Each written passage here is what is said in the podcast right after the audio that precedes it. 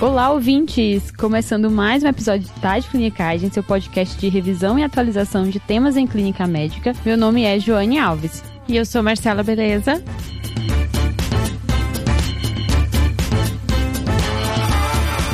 Oba, mais um episódio com a Marcela, né? Eu gosto muito de fazer essa dupla, Marcela. Podemos fazer mais assim. Vamos, o último foi sucesso, né? É. Quem lembra? Foi o episódio Bolos, que inclusive estou devendo a, no- a próxima gravação, né? Do nosso é segundo verdade. Bolos. É, da, da série Coisas que não aconteceram no TDC.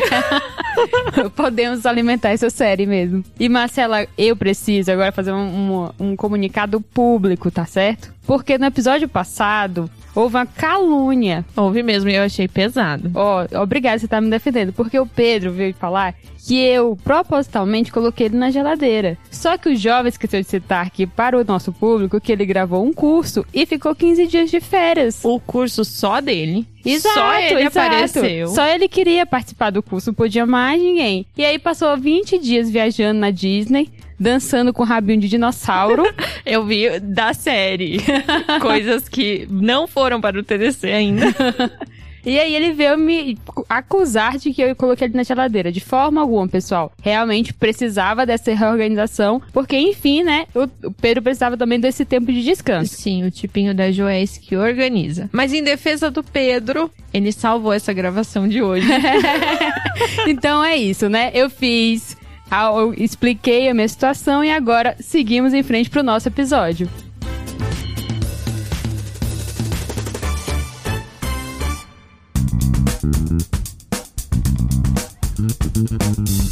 Jo, a gente só vai interromper aqui um pouquinho para relembrar nossos ouvintes que a gente vai relançar o curso de pronto atendimento do TDC. Isso, Marcela. E a grande novidade é que até o lançamento do curso, que é dia 9 de novembro, então já anotem aí, bota o lembrete no celular, é que vai ter live semanal que vai ser transmitida no YouTube e no Instagram. Então não percam, fiquem atentos.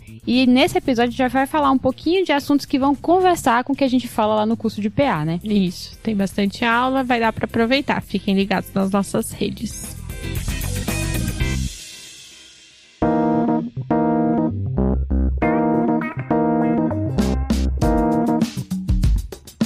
Vamos lá, o que, que a gente vai falar hoje, Jo? Então, Marcela, hoje a gente vai falar sobre violência por parceria íntima, que também eu acho que é uma forma de tradução aqui mais comum no nosso dia a dia seria violência doméstica violência contra a mulher. Isso. A gente tá trazendo esse episódio hoje por vários motivos que a gente vai explicar ao longo da nossa conversa, mas também o mês, né, do Outubro Rosa coloca as mulheres como em grande evidência. Então por isso que a gente tá aqui num episódio totalmente feminino para falar sobre esse tema. Exatamente. E hoje, Jo, a gente resolveu estruturar esse episódio em quatro tópicos principais. A gente vai falar primeiro da apresentação do que é violência por parceria íntima. Depois, o nosso segundo tópico é como a gente, como profissional de saúde, vai suspeitar que está ocorrendo algum tipo de violência. E daí, pro terceiro tópico, a gente precisa saber quais são os fatores de risco das pacientes que sofrem algum tipo de violência, algum tipo de abuso e como rastrear, por que rastrear. Tá. E no quarto tópico, a gente vai ter que saber qual vai ser a nossa conduta, qual é a nossa tomada de decisão, uma vez que a gente já diagnosticou que existe algum tipo de abuso. Beleza. Então, vamos começar? Vamos começar. Começamos, Marcela, até né, muito assim. A gente tá empolgada por poder falar desse tema, porque a gente sabe da importância, mas ao mesmo tempo a gente tá aqui num, naquele sensação de- do peso, né? Porque é, não é à toa que é um episódio só de mulheres, porque, enfim, nós, é, bas- é a maior parte da população, né? A população feminina que vai ser vítima desse tipo de violência por parceria íntima. Mas faltam dados em relação às outras populações, principalmente outras populações minorizadas. Somente LGBTQIA, né? Acho que entra aqui como, um- como uma primeira ressalva. Isso, exato. Quando a gente vê as cadernetas do Ministério Público, às vezes eles até agrupam é, a população idosa, portadores de alguns tipos de deficiência, que também podem sofrer a violência doméstica, né? Uhum. Que é o outro termo que a gente até comentou no comecinho do episódio. Mas a gente vai focar nas mulheres porque dentre todos esses grupos são realmente a maioria. E Tá. daí a gente entra em outros disclaimers, Sim. que é o que então é a violência por parceria íntima. E o que tem que ficar muito claro nesse episódio é que a violência é um espectro. Geralmente ela começa com algum tipo de relação abusiva. Isso. Né, entre duas pessoas. E isso pode levar a violência psicológica, violência sexual ou violência física com realmente agressões, coisas que a gente vai ver lá no pronto-socorro, certo? Certo. Outra coisa também, Ju, é que não somente os atos de agressão física ou agressão sexual, mas também as ameaças desse tipo de ato contra a paciente, né, a mulher que a gente está abordando aqui hoje, mas também às vezes aos filhos ou Sim. ameaçar a situação financeira, ameaçar retirar algum bem ou privar essa mulher de algum outro tipo de liberdade, por exemplo. E é interessante que no episódio 143, foi Saúde da População LGBTQIA+, o Caio comenta isso em relação às pessoas desse grupo. Que muitas vezes era uma coisa assim que não é tão claro, é que não necessariamente é aquele espectro que a gente está esperado, que é a agressão física. Ela pode ser uma dependência de- por outros fatores, inclusive fina- financeira e emocional, e vai impactar diretamente na qualidade de vida da família como um todo, né, Marcela, que é isso que você tá falando. Isso, cria um, um ambiente ruim para essa pessoa se desenvolver, né, na, na sua funcionalidade, enfim. E a gente vai ver as consequências desse tipo de violência hoje no episódio.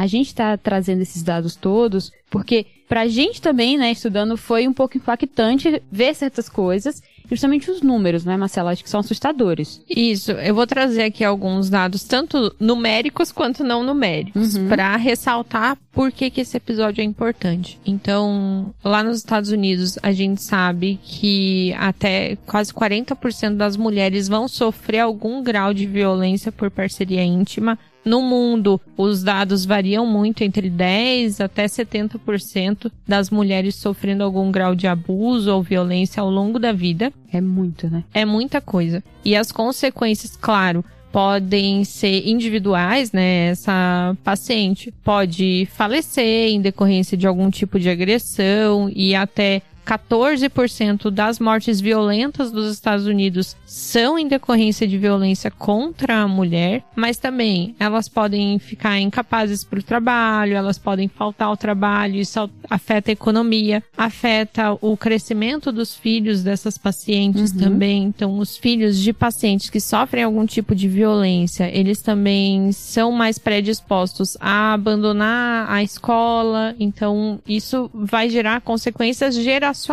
Tá. Então, acho que só por isso a gente já tem que saber como abordar esse tema.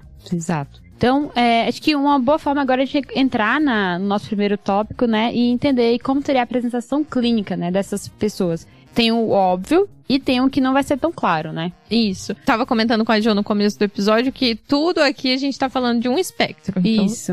são os espectros das violências e o espectro de apresentação também. Então tem o óbvio, tem a agressão física, Uhum. né? Então a, a paciente que aparece no pronto-socorro, como eu falei, é espancada, agredida. É, eu lembro de quando eu estudava, estudava ortopedia, né? Num passado longínquo, que tem as lesões típicas das vítimas, né? Então, lesão ulnar, por exemplo, é uma lesão característica de, de defesa, ou a lesão do agressor também, né? A lesão do boxeador, a gente tem que estar atento quando a gente pega lá no pronto-socorro. Mas pacientes que fazem visitas frequentes para o pronto-socorro também devem chamar nossa atenção. Claro que às vezes elas podem pular de porta em porta e a gente não saber. Então, fica aí até um alerta pra gente unificar prontuários. Então, a gente, a gente saber que as pacientes estão procurando ajuda, que elas não estão sendo atendidas. Pacientes muitas vezes poliqueixosas, com queixa de dor crônica, cefaleia crônica, mal-estar inespecífico,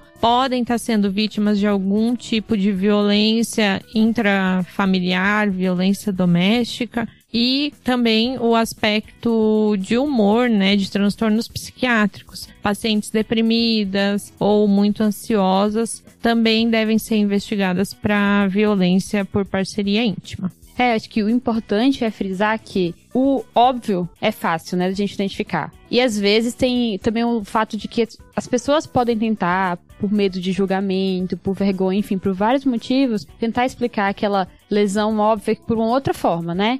Caiu, enfim, bati sem querer, coisas desse tipo. Isso. E é realmente o nosso papel como profissional de saúde é acolher e tentar dar, né, criar um ambiente seguro para que aquela pessoa possa falar abertamente do que ela tá, do que aconteceu. Isso, exatamente. Outra coisa que é, até não citei aqui, né, mas paciente que sofre algum tipo de estupro, violência Exato. sexual também é o óbvio mas mesmo nas queixas ginecológicas ou nas manifestações obstétricas, a gente tem que estar atento. Aquela paciente que começa um pré-natal muito tarde, ou paciente que tem aborto de repetição, também chamando aí para o nosso time de GO para saber por que, que isso está acontecendo. Exato. E eu acho interessante, Marcelo, que o UpToDate ainda fala um dado que me chamou muita atenção, hum. que é a relutância do parceiro, né? Ou parceiro, enfim, mas como a gente tá falando do, da literatura que a gente mais tem, é, acaba sendo o sexo masculino mesmo, né? O principal uhum. agressor. Então, a relutância do parceiro em deixar a pessoa que a gente está atendendo, que é a vítima da agressão, sozinha. Isso. Por medo, né? Da pessoa contar, enfim, relatar o que aconteceu. Isso, exatamente. Daí a gente entra num ponto que é muito importante, que são as barreiras para a detecção desse problema. E eu acho bastante interessante a gente dividir em por que, que a mulher, por que, que a vítima não conta uhum. e por que, que nós, como profissionais da saúde, não abordamos esse tipo de problema na paciente. Tá. Então vamos falar da primeira barreira, que seria a barreira do, da paciente. Isso, a, a barreira da vítima. Dessa barreira, eu queria ressaltar uma coisa que é muito interessante que eu estava comentando com a Jo, que é o ciclo do abuso. Sim. Então a gente falou que muitas vezes a violência começa de um relacionamento abusivo e o relacionamento abusivo ele tem uma característica de ser cíclico certo? Tá. Então, a paciente, ela sofre o abuso, então é, é um período muito trágico que o, aquele relacionamento com o seu parceiro, ele vai tá péssimo, vai estar tá à beira da rotura, né? exato, fragilizado, mas ele vai ser seguido de uma fase de lua de mel que é quando ocorrem as promessas, a idealização de, de melhora, e que a partir daí vai voltar para um período de tensão e de novo o ciclo vai se repetir. Então, às vezes a paciente está nesse período de, de lua de mel, de idealização, e por isso ela não quer reportar que está sofrendo algum tipo de, de violência. Esse ciclo, Marcela, você acha que reforçou pra gente e vai reforçar acho pro ouvinte também o quanto é complexo, né? Parece ser fácil, é, é aquela história, de fora é sempre mais fácil, mas pra pessoa que tá vivendo a situação, existem muitos outros pontos, né? em todo esse essa articulação familiar que fazem com que ela fique e às vezes até demorem a perceber esse ciclo que ela tá inserida. Sim, e muitas vezes não é só ela que tá inserida, né? uhum. né? A gente já falou de, de filhos, às vezes ela depende desse parceiro financeiramente Sim. e ela tem medo de sair desse relacionamento porque ela vai perder uma pessoa que ela tá idealizando, mas ela também vai perder benefícios que ela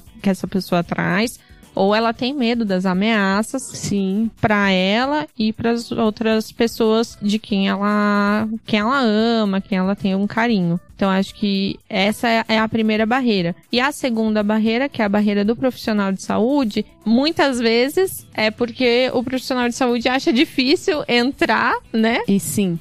No relacionamento dos outros, acha que isso é um problema do, do casal, isso é um problema do relacionamento, isso não tem nada a ver com saúde, mas a gente trouxe aqui vários dados que mostram que violência por parceria íntima é um problema de saúde pública, mas também existe a questão de muitos profissionais não saberem o que fazer, não saberem qual Sim. conduta tomar, para quem pedir ajuda ou como abordar essa paciente da melhor forma, né? Exato. Me lembra muito aquela questão de como abordar suicídio, por exemplo. Muita Sim. gente tem aquela, aquela crença de que às vezes perguntar sobre suicídio pode induzir a pessoa a se suicidar. Não é isso, nem para o suicídio e nem para violência. Exato. A gente tem que questionar. Exatamente. Bom, Jo, então a gente já falou aqui dos nossos dois primeiros tópicos, que foram a apresentação do problema, né? Como que isso é uma questão de saúde pública e também como suspeitar diante de uma paciente que pode apresentar diversas manifestações clínicas ou fatores de risco que a gente tá, tem que estar tá atento. É, então, diante dessa paciente, a gente precisa saber como rastrear um cenário de violência por parceria íntima, que é o nosso terceiro tópico. Exato. Então, aqui, Marcela, já vou deixar claro para os nossos ouvintes, é que não tem nenhuma escala, nenhum questionário que seja padrão ouro. E vocês vão perceber que existem vários, vários, vários mesmo. Todos tentando, né, fazer essa correlação. Mas o que o UpToDate fala já no início, assim, em relação a esse tema, essa abordagem, é que antes de a gente perguntar sobre a exposição à violência, a gente vai tentar normalizar esse questionamento. Então eu vou virar para minha paciente e dizer: é, a, a, violência pode ser um problema na vida de muitas pessoas, por isso agora eu pergunto a cada paciente sobre trauma ou abuso que ela possa ter vivenciado em algum relacionamento, em alguma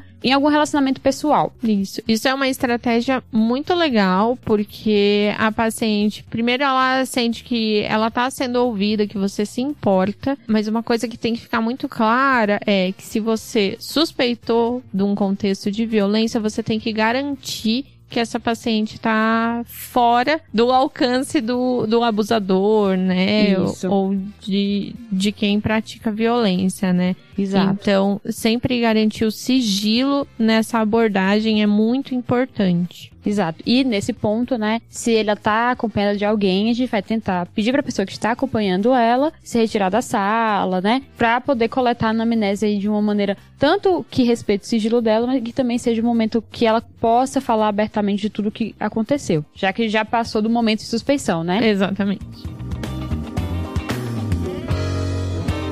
A gente falou muito dessa parte da suspeição, né? E agora do em relação ao rastreio, mas é porque existe já nessa avaliação inicial fatores que vão ajudar a gente a, a aumentar essa probabilidade e pré-teste de que aquele quadro, aquela condição clínica da paciente pode ser secundária a uma violência por parceria íntima, né, Marcelo? Isso. Um dos principais fatores de risco a gente já deixou bem claro, que é o fato da paciente ser mulher. Isso. Pacientes jovens também são mais suscetíveis a algum tipo de violência. Pacientes que têm um comportamento sexual de risco, uso abusivo de drogas também. E o fator de risco de sempre, que é ter um histórico prévio já de relacionamentos abusivos, relacionamentos violentos. Tanto a própria paciente que a gente está abordando, quanto ter isso próximo, né? Na Sim. família ou no contexto social em que essa paciente está inserida. E aí o UpToDate ainda coloca aí um, um adendo de talvez também pessoas de status socioeconômico mais baixo, né? Isso também, tanto pelo próprio estado socioeconômico permitir a convivência com ambientes mais violentos, mas também da, da gente saber que essas pacientes, elas estão mais vulneráveis Sim. também a acesso à ajuda, enfim. Tá, então a gente vai juntar todos esses fatores, mais é que o fato da, de já ter uma suspeição, né? Esses sintomas que você falou, mais inespecíficos, né? Porque quando tem a agressão física é mais evidente. Sim. Para a gente aplicar essas escalas. E o que, que elas fazem, né? Depois que você fez toda essa parte introdutória de tentar abordar de uma maneira mais normalizada, o UpToDate fala de vários questionários curtos para você poder aplicar. E o que é importante já falar para o nosso ouvinte é que eles têm uma sensibilidade, uma especificidade muito semelhantes. Essa sensibilidade em torno de 60 a 70, alguns um pouco mais, e uma especificidade aí que chega até 94%, 80 e 94. Então, é, acaba que você vai preferir o que você se adaptar melhor e tem dois que eu elegi que eles estratificam mais em quem é a população que vocês vão aplicar. Legal, então eles são um pouquinho mais específicos de acordo com o contexto. Os Isso. outros a gente vai deixar na- nas referências do episódio. Exatamente. Vamos lá. Então, o primeiro é a triagem de avaliação de abuso, Tá. que é um questionário de três perguntas, que ele estratifica para abuso físico ou sexual na gravidez. Certo. Ele faz. As três perguntas são: no último ano você foi atingido, foi estapeado, chutado ou ferido fisicamente por alguém? Uhum. Ou desde que você está grávida, você foi atingida, né, ou agredida de forma física, machucada por alguém? Uhum. No ano passado, alguém a forçou a ter ati- atividade sexual. Certo. Então basta ter uma resposta positiva que aí você vai ter uma suspeição mais alta, né? Que você vai ter esse risco de ter exposição a abuso mesmo. Entendi. O outro é a escala de violência do parceiro ou Uhum. da parceria. Uhum. Esse é mais antigo, é um, ele foi publicado no JAMA em 97 Uhum. e essa abordagem ela acaba sendo mais apropriada para o departamento de emergência Tá. ou outras situações assim de urgência, pensando em ser questionário curto e, e de rápida aplicação. Mas as perguntas são basicamente as mesmas que a gente viu lá para paciente com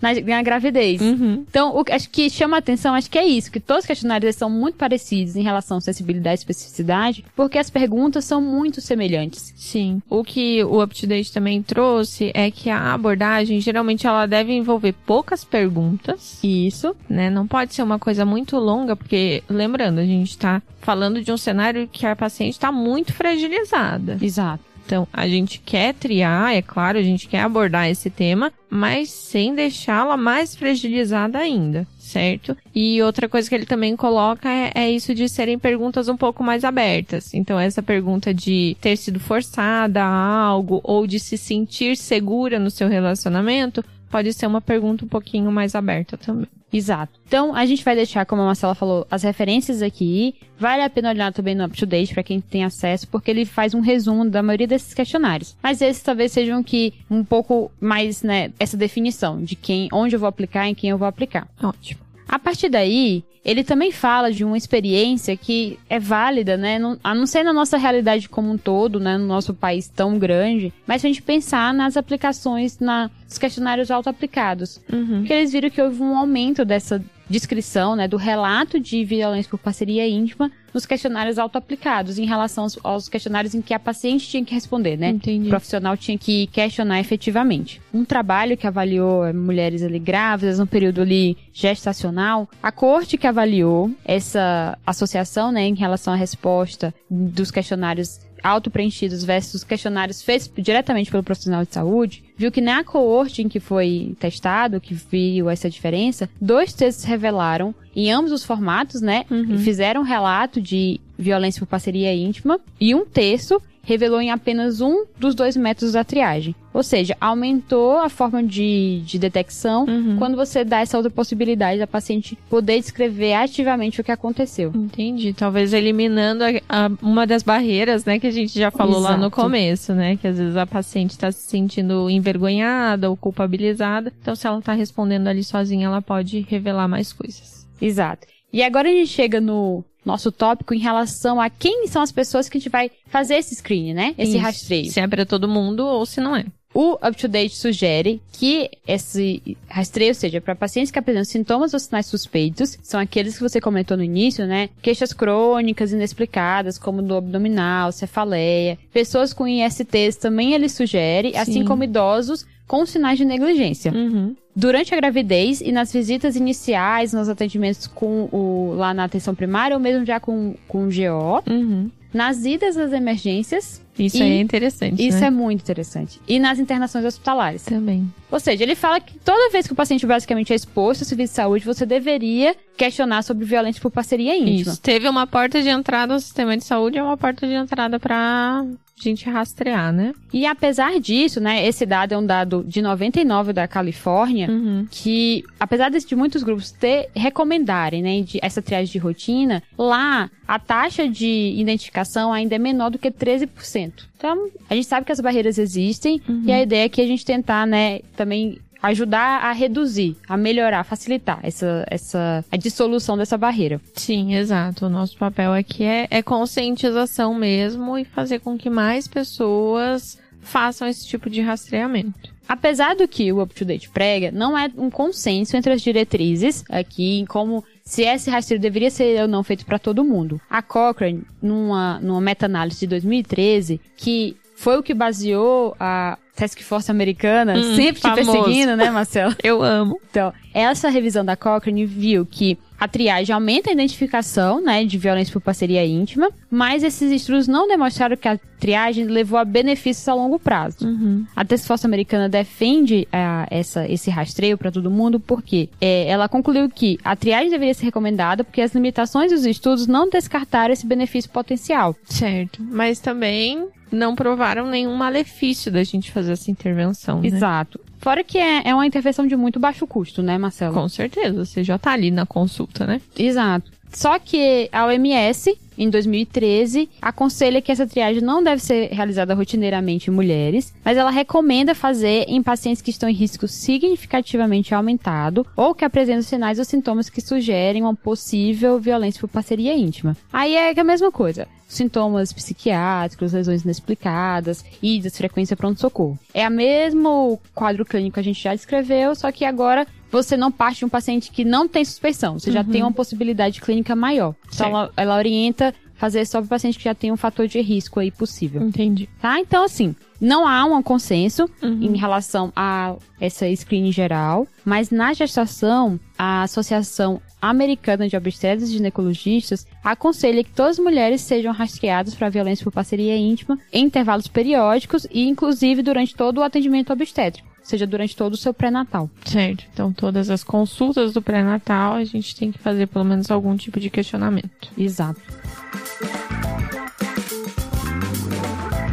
Então, Jo, a gente já preparou o cenário para fazer esse tipo de rastreio, fazer a abordagem, a gente escolheu as nossas perguntas, mas tem algumas estratégias ainda que podem melhorar esse rastreio de violência. Isso. O UpToDate traz bem claro essas estratégias de melhora. E é interessante, Marcela, que a primeira é treinamento de profissionais. Certo. Que é, é um pouco do que a gente está tentando fazer aqui, né? Isso. Ele fala que médicos, mas, enfim, todos os profissionais de saúde, a equipe multidisciplinar, a equipe que vai atender essas pessoas, uhum. tem que estar ciente, né, capacitado para fazer o atendimento adequado. Uhum. Então, Porque qualquer um pode ser abordado, né? Exato. E mais pra frente a gente vai falar um pouco também da parte burocrática que é importante a gente estar ciente disso. Uhum. Além de treinamento, a gente tem que fornecer materiais para a população no geral entender e ser capacitada sobre isso, né? Uhum. Sobre o que é violência, sobre os direitos enfim, a parte legal também. Certo. Implementação dessas ferramentas de triagem auto-preenchidas. Uhum. Ele coloca como uma terceira sugestão de melhora. Uhum. Quarta sugestão seriam você lembrar os profissionais de saúde a questionarem isso durante os atendimentos. Certo. Porque por mais que a gente saiba que é, né, tem essa é, divergência em orientação, mas para grupos específicos já é mais claro, né? Sim. Tipo gestantes, então a gente lembrar os profissionais que estão fazendo cuidado a questionarem, a, uhum. a avaliarem violência por parceria íntima. Uhum. E o quinto, melhoria desse rastreio, seria nessa conexão, né, nessa proximidade, coordenação com recursos que vão auxiliar no cuidado. Certo. Lembrar do CREA para a população geral, né, mas também para a população idosa Isso. vítima de, de, de, violência. No caso de adolescentes, o conselho tutelar. Certo. Vamos fazer essa conexão com esses outros recursos, né, com as outras instituições que estão disponíveis para ajudar e fazer esse cuidado multiprofissional. Perfeito. E agora, Jo, a gente vai falar de quais vão ser as nossas condutas como profissional de saúde frente a um diagnóstico já estabelecido de um caso de violência por parceria íntima. Aqui a gente optou por dividir porque são duas coisas que ocorrem em paralelo: as questões burocráticas e legais Sim. de um caso de violência e as questões clínicas que a gente tem que investigar e manejar.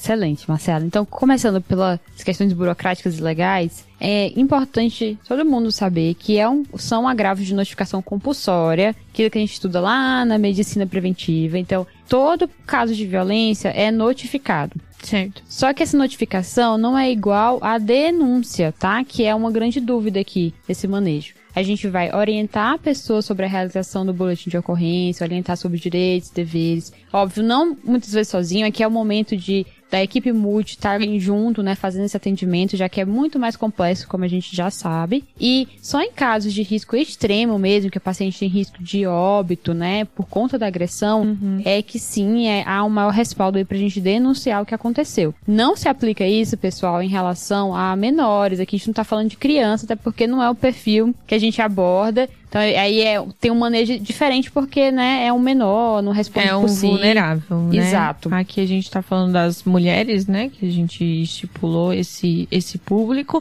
Então, as mulheres que estão sendo vítimas de, de violência, para elas a gente tem que garantir a autonomia, se possível. Exato. E aí, o atendimento ocorre independente dessa denúncia ou do boletim de ocorrência, né? Porque ela tem direito a fazer toda essa avaliação na unidade de referência ou na unidade mais próxima do domicílio dela. Outro ponto interessante aqui, nessa parte ainda burocrática, é que qualquer profissional de saúde pode fazer essa notificação Uhum. né, desse agravo. Então, essa paciente pode chegar por outros meios, né, com, com essas queixas, e qualquer profissional de saúde vai poder fazer essa notificação Ótimo. tá? Entrando agora na parte já biomédica, na parte clínica, e aí o que a gente tem que lembrar? Que principalmente, né, no nosso grupo, mulheres, lembrar da anticoncepção de emergência, Certo. que é um direito da paciente, ela, e isso tem que acontecer em até 72 horas para ter mais efetividade, evitar uma gravidez indesejada. Mas isso só vai acontecer se realmente tiver violência sexual, né? Isso. Não vão ser todos os casos, então você vai conversar com o paciente e entender o que aconteceu especificamente. Fora isso, né, a gente vai orientar também se houve violência sexual, fazer é, as profilaxias das ISTs não virais e do HIV, Uhum. vai realizar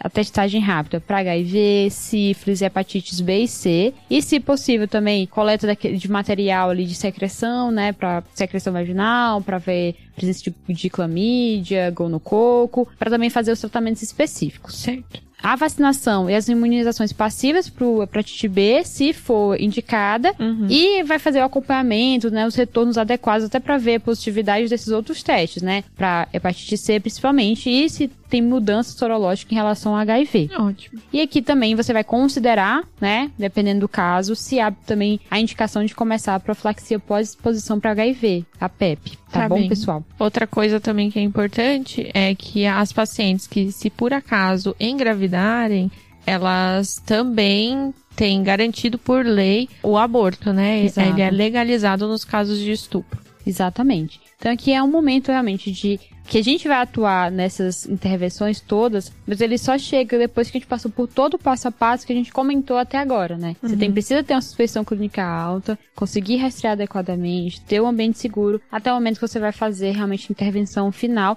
que na verdade não é final, né? Era isso que eu ia falar, que É ainda inicial. continua por algum tempo de acompanhamento.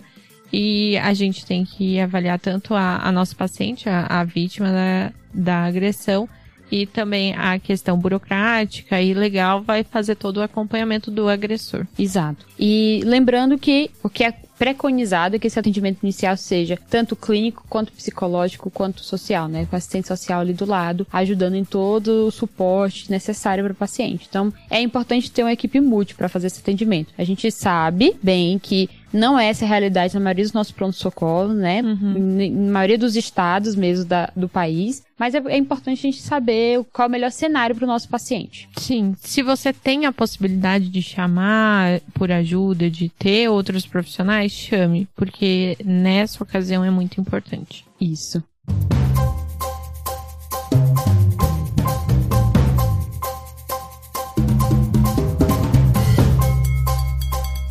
Chegou o momento do salve. A gente, assim, aquela coisa. Feliz, né, Mar- Marcela, por estar abordando esse tema, por achar importante, por tudo isso que a gente já mostrou pra vocês. Tentou trazer de uma forma leve, mas é pesado, é inerente, né? Acho que principalmente as populações que a gente falou aqui, mulheres e as populações vulneráveis, vão sempre sentir isso mais na pele.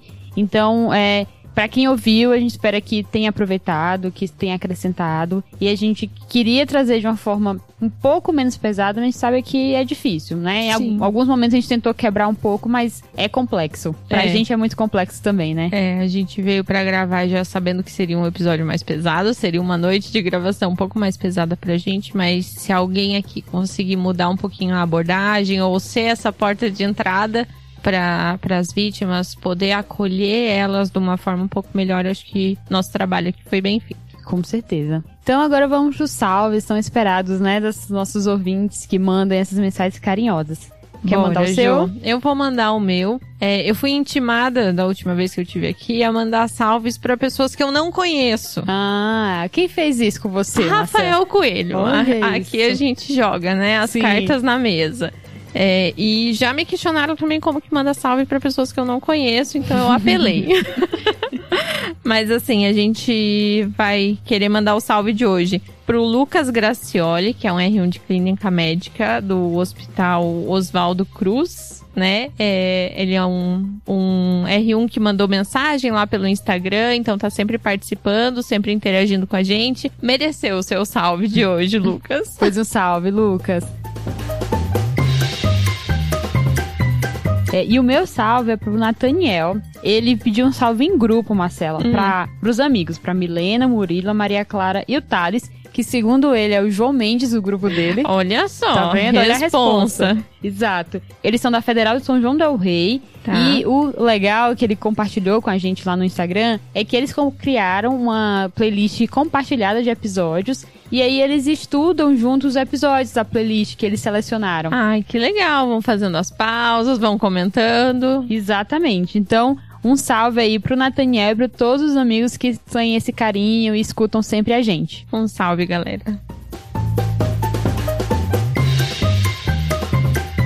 Então, acho que fechou, né, Marcela? Fechou, fechamos por aqui. Então, pessoal, finalizamos o episódio de hoje, né? Não esqueça de nos seguir nas nossas redes sociais, arroba no Instagram, no Twitter, nosso canal no YouTube Isso. e no TikTok também, que Estamos lá. tá, tá crescendo aos pouquinhos. E lembrar de assinar o nosso guia TDC, que é a sua plataforma de revisão e atualização de temas em clínica médica. Isso. É isso, né? Valeu, falou? É isso, valeu, falou. Valeu!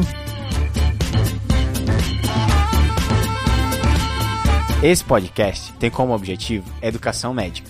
Não utilize como recomendação. Para isso, procure seu médico.